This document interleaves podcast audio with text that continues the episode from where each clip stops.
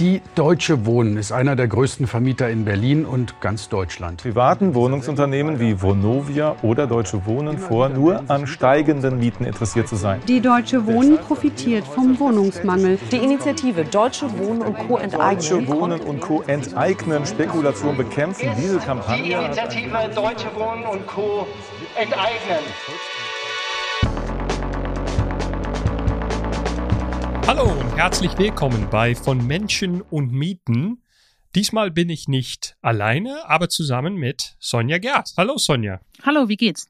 Alles gut. Ähm, wir haben äh, in dieser Folge eine Folge ausgedacht über steigende Mieten, sowohl beim Bestandsbau als beim Neubau. Und ähm, Sonja, um bei dir anzufangen, du bist nicht nur Eigentümerin einer Wohnung, du hast auch bei der Bau deiner Wohnung mitgeholfen. Äh, vielleicht kannst du da ein bisschen über erzählen? Ja, also ich habe ähm, vor ungefähr zehn Jahren zusammen mit einer Baugruppe ein Haus gebaut und das bedeutet im Prinzip, dass sich eine Gruppe von Leuten zusammentun und dieses Haus zusammen bauen und dafür auch verantwortlich sind ähm, und am Ende die Wohnungen aber in total schnöde Eigentumswohnungen wieder aufgeteilt werden. Aber ähm, dadurch hat man sich einfach diese Kosten gespart, die sonst der Investor von einem haben will. Und ähm, die Arbeit, die man auf der anderen Seite reinsteckt, bedeutet einfach, dass man alle zwei Wochen viele Stunden zusammensitzt und über jedes kleine Detail vom Haus bespricht, welche Farbe sollen die Fensterrahmen haben, welche Farbe soll die Fassade haben, welche Klinken sollen eingebaut werden. Und dadurch, dass ich da so intensiv involviert war in diesen ganzen Prozess, ist mir eben auch in Erinnerung geblieben, dass diese ganze Technik, die in so einem Haus neuerdings steckt, das Haus auch ganz schön teuer macht. Und vielleicht kannst du dann auch sofort erzählen, was das Thema Neubau mit unserer Kampagne zu tun hat. Ja, also ein Argument, was wir immer wieder hören, ist ja, wenn ihr das ganze Geld, was jetzt für Entschädigungen notwendig ist, oder die ganze Energie, die ihr die in diese Kampagne steckt, einfach mal in Neubauten stecken würdet, dann hätten wir schon längst den Platz für die ganzen Menschen, die ihn brauchen. Aber ich wusste ja, dass das mit dem Bauen, Bauen, Bauen eben auch nicht so einfach ist. Das kann Wohnungsneubau gar nicht schaffen. Wir können nicht 200.000 Wohnungen in fünf Jahren bauen. Auch, auch nicht in zehn Jahren. Das ist unmöglich. Das Planungsrecht lässt das nicht zu, die Planungslaufzeiten. Und außerdem stehen die Grundstücke gar nicht zur Verfügung. Jedenfalls nicht in der großen Anzahl. Das sagt der Projektmanager und Bauunternehmer Thomas Beskin, mit dem ich für diese Folge gesprochen habe. Dazu später mehr. Denn die Frage, warum steigen die Mieten so stark, ist ja ziemlich komplex und um einer Antwort näher zu kommen und auch über die Bestandswohnungen zu reden, bin ich mit Lorena von der Initiative 23 Häuser durch den Wrangelkiez spaziert, in dem sie seit acht Jahren wohnt. Ich habe sie gefragt, ob ihr in dieser Zeit schon Veränderungen in der Bevölkerungsstruktur aufgefallen sind. Ja, ich glaube, das ähm, Symptomatische, was man sofort ähm, erkennen kann äh, an der Veränderung, die im Frankenkiez stattfindet, ist, wenn man das Gewerbe anschaut. Wir sind jetzt immer noch in der Falkensteinstraße. Die Falkensteinstraße hat, äh, das ist so die Tourimeile vom Frankenkiez. Und alle Leute, ähm, die vielleicht nicht im Frankenkiez wohnen, hier einmal im halben Jahr vielleicht die Frankenstraße, ähm, die Falkensteinstraße runtergehen, merken, schon wieder ein neues Restaurant, schon wieder eine neue Boutique, ein neuer Weinladen. Und ich denke, das, daran merkt man das, was oft so unsichtbar passiert, wenn Mieterinnen aus ihren Wohnungen verdrängt werden, sieht man das aber sehr wohl am Gewerbe. Und wenn du dann auf, das, auf die Preise schaust, wie teuer ist denn der Saft im neuen Saftladen? Und denkst du, wer kann sich sowas denn eigentlich leisten? Für die angestammte Bevölkerung wird das jedenfalls schwer. Viele Menschen leben hier seit Jahrzehnten und haben noch ganz alte Mietverträge. Der Wrangelkiez ist ein Arbeiterinnenviertel. Im geteilten Berlin lag er an der Grenze zum Osten, am äußersten Rand. Als sogenannte Gastarbeiterinnen kamen seit den 1960er Jahren viele türkische Familien ins Viertel und siedelten sich hier an. Nicht wenige gründeten ein Gewerbe. Unten das Geschäft, oben die Wohnung der Besitzerinnen. Der Kampf um den familiengeführten Obst- und Gemüseladen Bisim Bakkal, dem 2015 gekündigt wurde, ließ eine der bekanntesten Initiativen Berlins gegen Gentrifizierung entstehen. Bisim Kiez. Und äh, ich glaube, dass das einfach so ein ähm, Symptom ist von der ganzen Verdrängung. Es hängt natürlich mit äh, fehlendem Gewerbemietschutz zusammen, dass da wirklich potenziell alles zu holen gibt. Da gibt's ja noch gar keine Grenze oder irgendeine Kappung. Und ähm, wir haben in unserer Vernetzung von den elf Häusern hier in Frangelkiez auch einige Gewerbebetreibende dabei, Die wissen, ihr äh, Mietvertrag läuft bald äh, aus in zwei Jahren. Was passiert dann? Dann ist ja, die Möglichkeit natürlich da, von 20 Euro den Quadratmeter auf ad hoc 40 Euro den Quadratmeter zu kommen. So können die niemals wirtschaften. Wir kommen an einem leeren Geschäft vorbei, von dem sich Lorena noch nicht einmal erinnern kann, was vorher drin war. Auffällig, neben den Klingelschildern hängen an einigen Hauseingängen sogenannte Schlüsselsafes. Damit kommt man mit einem Code an den Haustürschlüssel. Für mich ein Indiz für Ferienwohnungen und Airbnbs. Noch so ein Problem. Aber nun stehen wir erst einmal vor einem großen Eckhaus. Wir sind in der Frangelstraße, Ecke Taborstraße, also wirklich so im absoluten, äh, in der absolut östlichen Grenze vom Kreuzberger Stadtteil. Und es ist ein großes Eckhaus, äh, was so, ja, deswegen sind wir hingegangen, symptomatisch steht für die Verwertungsketten, die eigentlich mit ähm, Hauskauf und Verkauf äh, so in Gang getreten werden. Das mit mehreren Eingängen. Äh, der Putz ist schon so ein bisschen abgebröckelt im Moment. Genau. Äh, es ist auf jeden Fall vor ein paar Jahren umgewandelt worden. Das heißt, die Mietwohnungen wurden umgewandelt in Eigentumswohnungen. Wir sind hier im äh, Milieuschutzgebiet, das heißt, hier gilt die Regel, sieben Jahre stehen die den aktuellen Mieterinnen zum Verkauf. Aber wir kennen die wir kennen die Mietpreise, wir kennen ungefähr die Immobilienkaufpreise, wir kennen auch die, äh, der jetzige Quadratmeter Durchschnitt für einen Kaufpreis bei einer Wohnung liegt bei äh, 4.600 Euro, glaube ich. So ähm, kommt es auch, dass in Berlin nur 0,003 Prozent der umgewandelten Wohnungen tatsächlich von den ja, damaligen MieterInnen tatsächlich selbst gekauft wurden. Alle anderen gehen in irgendeine andere Hand. Das würde bedeuten, dass fast 100 Prozent der umgewandelten Wohnungen in Milieuschutzgebieten am Ende doch in andere Hände fallen. Was für die MieterInnen immer die Sorge bedeutet, dass ihnen eine Eigenbedarfskündigung ins Haus flattert. Im schlimmsten Fall werden Ferienwohnungen daraus gemacht und sie stehen Langzeitmietenden überhaupt nicht mehr zur Verfügung. Am Ende unseres Spaziergangs kommen wir wieder vor Lorenas schmalem Mehrfamilienhaus an. Ähm, da war die Sache, dass ähm, eine junge Familie mit zwei kleinen Kindern irgendwie nicht gemeldet waren und irgendwie aus der Wohnung rausgeklagt wurden. Ich weiß schon gar nicht mehr warum. Ähm, und dann wurde eine Etagenwohnung zu zwei ähm, Einzelapartments gemacht. Das heißt, man hatte aus einer günstigen Etagenwohnung, wo die über zwölf Jahre gelebt haben, plötzlich äh, zwei Einzimmerwohnungen. Und äh, ich selbst wohne auch in einer zwei äh, Einzimmerwohnung, eine Etage drunter. Ich habe noch ähm, den Mietvertrag von vor acht Jahren. Das ist ein äh, Quadratmeterpreis von äh, 7,50 Euro. Und oben drüber, nachdem diese zwei Einzimmerwohnungen gemacht wurden, ich habe dann irgendwann mal mit den Nachbarinnen geredet, die haben dann direkt 12,50 Euro. Ein ziemlich einfacher Trick also. Und in diesem Fall kommt die bundesweite Mietpreisbremse noch nicht einmal zum Tragen. Denn durch die zwei neuen Wohnungen gibt es keinen alten Mietvertrag, auf den sich die NeumieterInnen beziehen können. Letztes Jahr wurde Lorenas Haus an die Deutsche Wohnen verkauft. Ich fand es bei meinem Haus wahnsinnig schockierend, als äh, mein Haus dann gekauft wurde. Habe ich mit der ähm, Hausgemeinschaft gesprochen. Ähm, die haben mehrere Eigentümerinnenwechsel in diesen, ja, die Ältesten wohnen da seit ähm, 36 Jahren, haben viele Eigentümerinnenwechsel mitgemacht. Ähm, der, der jetzt an Deutsche Wohnen verkauft hat, ist ein privater Investor, ähm, hat im Jahr 2009, 2010 so wirklich im großen Stil gekauft und jetzt alles an Deutsche Wohnen veräußert. Und in meinem Fall, das ist das äh, kleinste Haus mit sieben Einheiten, für äh, 330.000 Euro im Jahr 2009 gekauft und für 1,7 Millionen nach elf Jahren, also mit einer Verfünffachung nach elf Jahren ähm, wieder weiterverkauft. Äh, wer kauft hier eigentlich? Das sind gerade auch während der Gültigkeit des Mietendeckels waren es vor allem die großen Player und nur vereinzelt mal irgendwie Privatpersonen Oft hat sich dann irgendwie so ein ganz dubioses Firmengeflecht äh, herausgestellt, irgendeine GmbH. Man hat ein bisschen, also Mann, damit meine ich die MieterInnen, haben recherchiert, konnten eine Geschichte erzählen. Wer verkauft hier eigentlich? Zu welchem Preis? Wer kauft hier eigentlich? Und mit diesen horrenden Immobilienpreisen, die bezahlt werden, wird natürlich was in Gang gesetzt. Das heißt, diese Angst der Mieterinnen ist nicht unbegründet. Die ist real und die ist auch berechtigt, weil natürlich wollen die Leute, die dieses Haus besitzen, dann zu einem sehr großen Kaufpreis das irgendwie wieder reinholen. Das ist auch das große Problem am kommunalen Vorkaufsrecht. Denn wenn der Bezirk sein Vorkaufsrecht ausüben will, dann muss er den Marktpreis zahlen, den die Verkaufenden festgesetzt haben. Das ist im Jahr 2021 nun mal ziemlich teuer. Und wie wir alle wissen, schwimmt Berlin nicht gerade in Geld. Also zwischen 2015 und 2020 wurden nur 80 Häuser mit dann so 2300 Wohnungen tatsächlich kommunalisiert, vor allem an städtische. Jetzt hier bei der 66 ist die Gewobag. Äh, Gewobag. Und ähm, da sind 80 Häuser wirklich ein Tropfen auf den heißen Stein. Da muss man also definitiv härtere äh, Geschütze auffahren.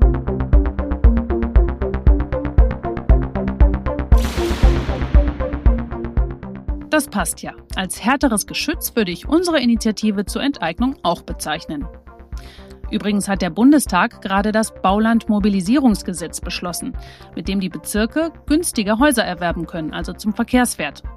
Welche Auswirkungen es hat, wird sich zeigen. Zusammengefasst.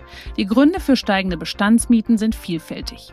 Spekulation, Kapitalanleger, viele Menschen, die hinzuziehen. Schauen wir uns doch einmal das Argument an, dass wir den steigenden Bedarf einfach mit Neubau lösen können. In den Städten fehlen bezahlbare Wohnungen. Ich denke, darüber sind wir auch nach einer so langen Debatte einig. Und ich hoffe, wir sind uns auch über den Grund dafür einig. Es wurde viel zu wenig in den vergangenen Jahren gebaut. Die Zauberworte heißen nicht Beamer und Bremse, sondern bauen, bauen, bauen. Ganz so einfach, wie der CDU-Bundestagsabgeordnete Christian Hase meint, ist es nämlich nicht. Thomas Bestgen muss es wissen. Er ist Gründer und Geschäftsführer der UTB Projektmanagement GmbH und er realisiert seit 25 Jahren nachhaltige und gemeinwohlorientierte Stadtquartiere, vor allem in Berlin. Fokus, so er selbst, ist dabei das bezahlbare Bauen zum Selbstkostenpreis ohne gewinnmaximierende Verwertungsindustrie. Er hat mir erst einmal erklärt, aus welchen Elementen sich der Quadratmeterpreis für einen Neubau ableitet.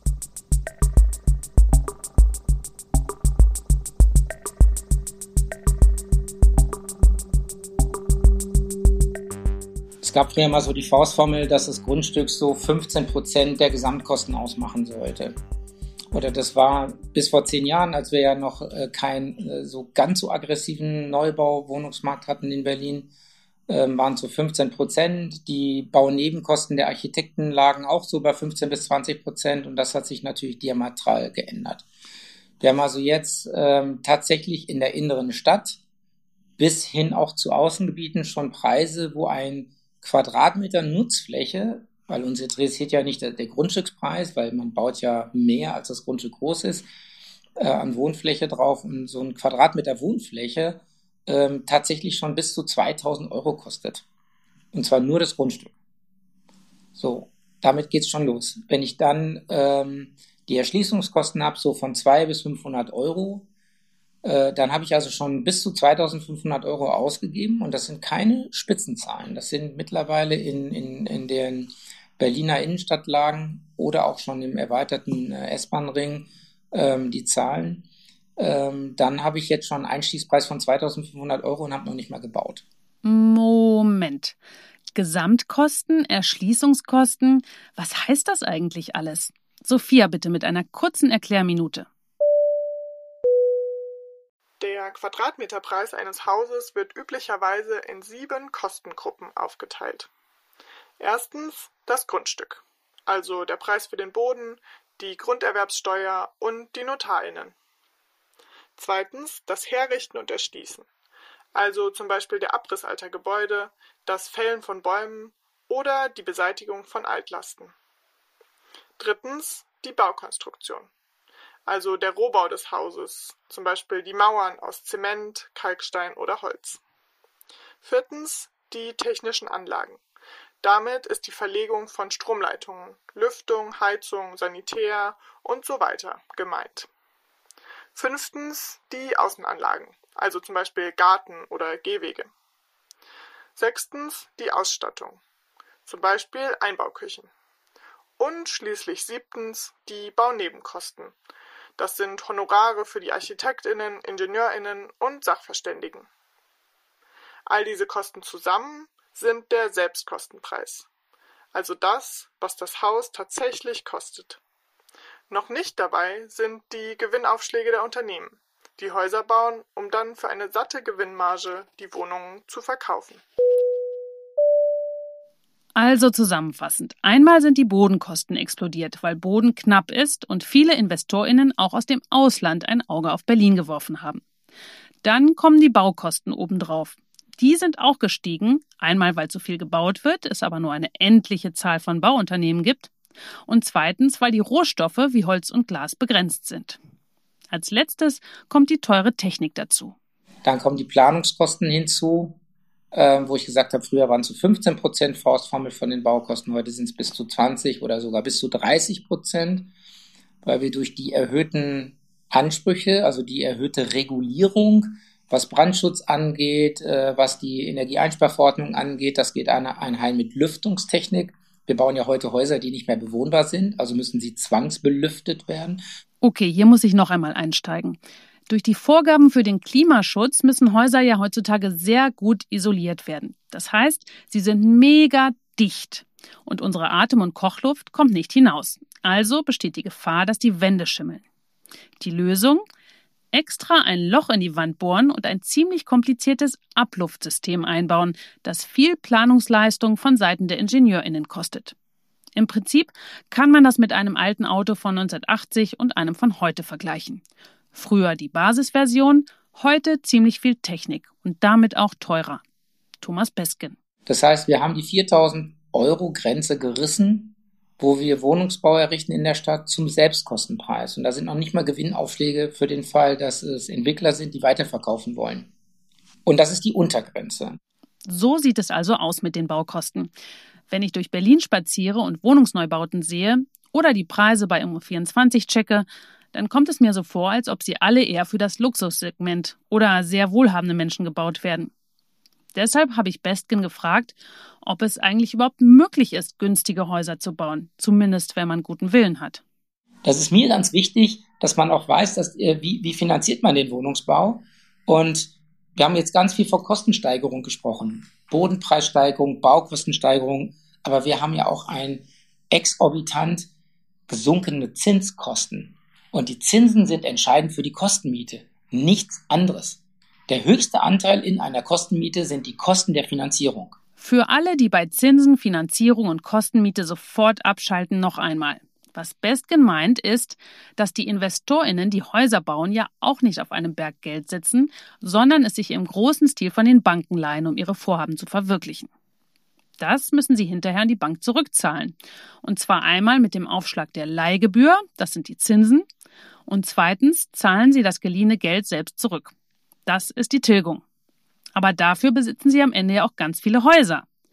Das heißt, den Preis der Häuser müssen sie eigentlich nicht über die Miete zurückholen, sondern nur den Preis der Finanzierung des Zinses. So, und wenn die Zinsen sinken auf unter ein Prozent, dann können gesunde, starke Projektentwickler auch 6,50 Euro finanzieren. Na, selbstverständlich. Na, das ist ja mal eine Überraschung. 6,50 Euro Miete pro Quadratmeter.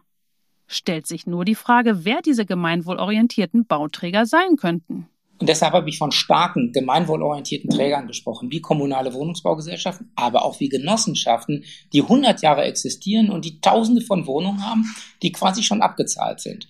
Das heißt, Sie könnten mit Ihren Bestandswohnungen, wenn Sie 5.000, 6.000 Bestandswohnungen haben, könnten Sie locker 1.000 Wohnungen bauen und dies, das Risiko der Tilgung könnten Sie sozialisieren auf Ihren Gesamtwohnungsbestand im Sinne von Solidarität. Das heißt, die 5000 Bestandsmieter zahlen vielleicht 20 Cent mehr und dann können die 1000 neuen Wohnungen vermietet werden für 6,50 Euro, 8 Euro und 10 Euro und kein Cent mehr. Und tun Sie das?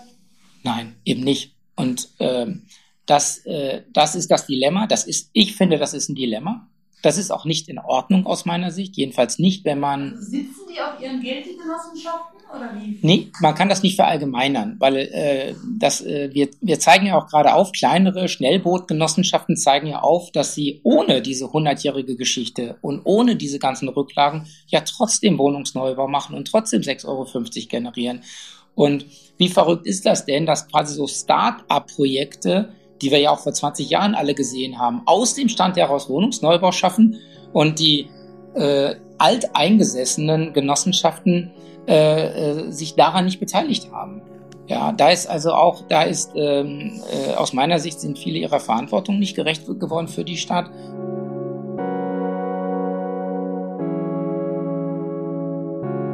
Kommen wir noch einmal zurück zum anderen Bestandteil unseres Neubaupreises, der in den letzten Jahren auch ganz erheblich der Spekulation ausgesetzt war, nämlich dem Boden. Preise bis zu 10.000 Euro pro Quadratmeter hat Bestgen in den letzten Jahren gesehen.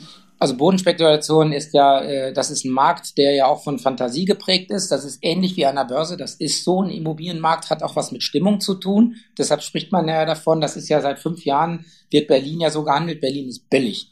So, wenn man äh, Moskau, Barcelona, Paris wird ja immer verglichen, äh, Singapur, Hongkong. Äh, und leider ist es so, dass Berlin nicht mehr in dem Fokus von regionalen Entwicklern ist, auch nicht mehr deutschen Entwicklern. Es ist im Fokus von internationalen Entwicklern, die genauso gucken. Wo lege ich das, äh, das wahnsinnige Geld, was denen zur Verfügung steht? Drei bis vierstellige Millionenbeträge stehen zur Verfügung. Ähm, wo legen wir das an? Und da hat Deutschland natürlich aufgrund der rechts, hohen Rechtssicherheit natürlich eine hohe Signifikanz.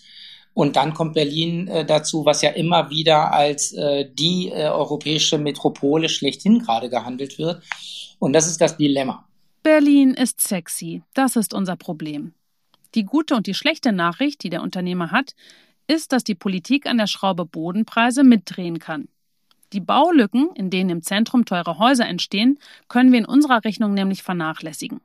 Da entstehen höchstens einmal 20 Wohnungen am Stück. Worauf es in den kommenden Jahren ankommt, oder vielleicht sollte ich besser Jahrzehnten sagen, denn die Berliner Behördenmühlen malen bekanntlich langsam sind jedenfalls die großen Flächen, die in Bauland umgewandelt werden, wie der Flughafen Tegel etwa oder ehemalige Bahnflächen. Das sind dann Flächen, die dann auch sehr, sehr schnell eine Bodenpreisspekulation bekommen, wenn dann auch so ein, aus so einer äh, Konversionsfläche im Albaldengelände, heute sehr verwildert, paar Kleingärtner versprengt so dazwischendurch, äh, wenn das Bauland werden würde, dann entsteht genau das, was wir in den letzten 10 bis 20 Jahren beobachtet haben, dass aus einem Marktpreis von 50 bis 100 Euro pro Quadratmeter ganz schnell 1000 bis 2000 werden. Seine Forderung, das Land Berlin sollte viel aggressiver große Flächen aufkaufen, bevor es Bauland schafft und dadurch der Grundstückspreis explodiert. Und selbst wenn das Kind schon in den Brunnen gefallen ist, ist noch nicht alle Hoffnung verloren. Denn und dazu muss man wissen, es gibt in Deutschland bei Bebauungsplänen kein Recht auf Baurecht. Das heißt, selbst wenn eine größere Fläche zum Bebauungsgebiet erklärt wurde, dann kann ich als Kommune immer noch entscheiden, wer dort bauen darf. Der Investor, der nur Eigentumswohnungen baut? Oder eher eine Mischung aus städtischem Wohnungsbau, Genossenschaften und vielleicht noch Baugruppen. Eine Quote von 30 Prozent Sozialwohnungen bringt uns hier nicht viel weiter. Denn die fallen ja in spätestens 30 Jahren aus der Bindung und unterliegen dann wieder dem freien Markt der, der uns jetzt so viele Probleme bereitet. Fazit. Erstens, bauen, bauen, bauen geht gar nicht in dem Umfang, in dem wir neue Wohnungen brauchen. Und zweitens, es kommt eben darauf an, wer baut. Mein Thomas Bestgen. Bauen, bauen, bauen ist ja gerade so äh, wunderbar im, im Fokus. Ähm, das sehe ich nicht so, weil bauen, bauen, ja, grundsätzlich entlastet jede neue Wohnung natürlich den Wohnungsmarkt weil dann wieder eine Wohnung mehr da ist, wo dann die Menschen, die sich das leisten können, sich diese Wohnung aussuchen und nicht in Wohnungen gehen, die niedrigpreisig auf dem Markt sind. Das ist ja auch das Dilemma, je weniger niedrigpreisliche Wohnungen wir haben, dass trotzdem Menschen mit hohem Eigentum von Vermietern natürlich bevorzugt werden. Das ist ein Dilemma und das muss man auch offen so sehen. Also reicht nicht aus, äh, ähm, den, den Markt zu verknappen. Also ich bin überzeugt, dass Wohnungsbau notwendig ist, aber es muss der richtige Wohnungsbau stattfinden.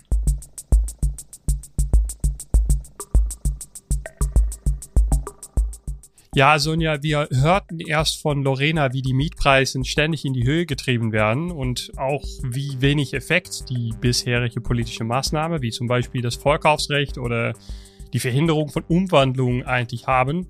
Und da hört man natürlich oft, dass nur Neubau uns retten kann.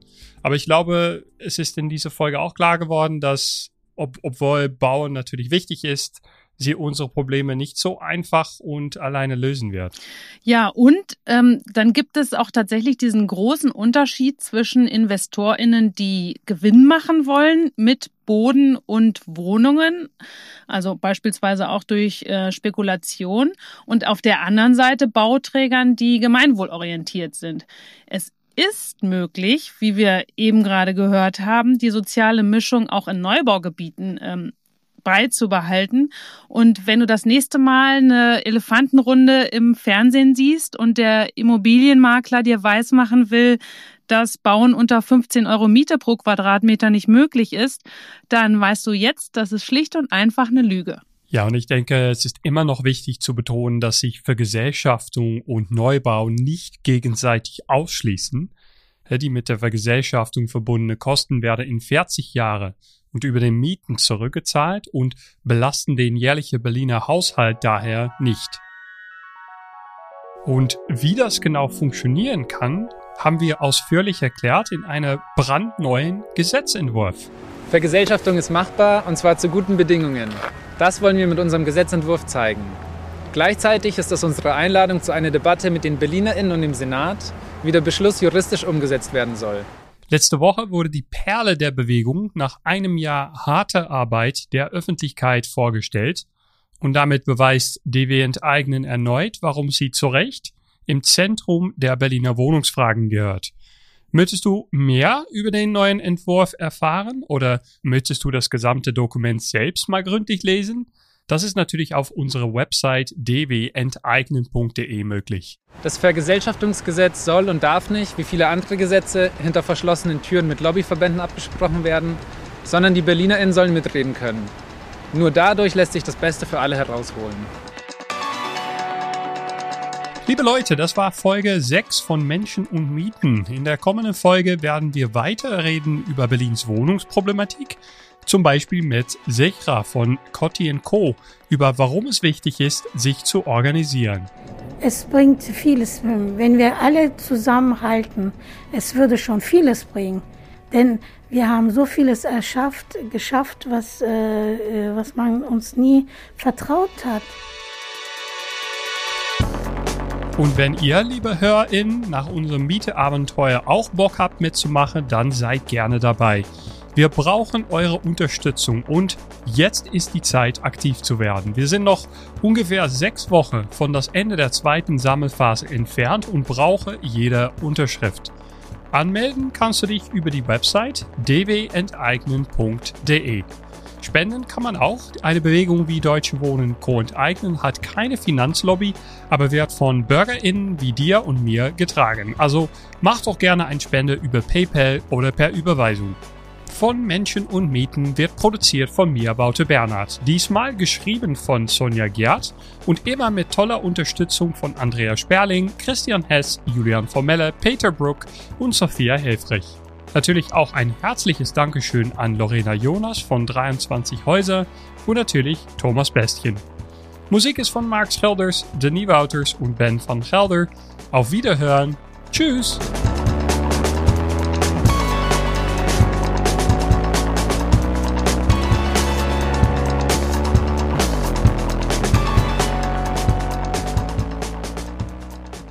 Das kann Wohnungsneubau gar nicht schaffen. Wir können nicht 200.000 Wohnungen in fünf Jahren bauen.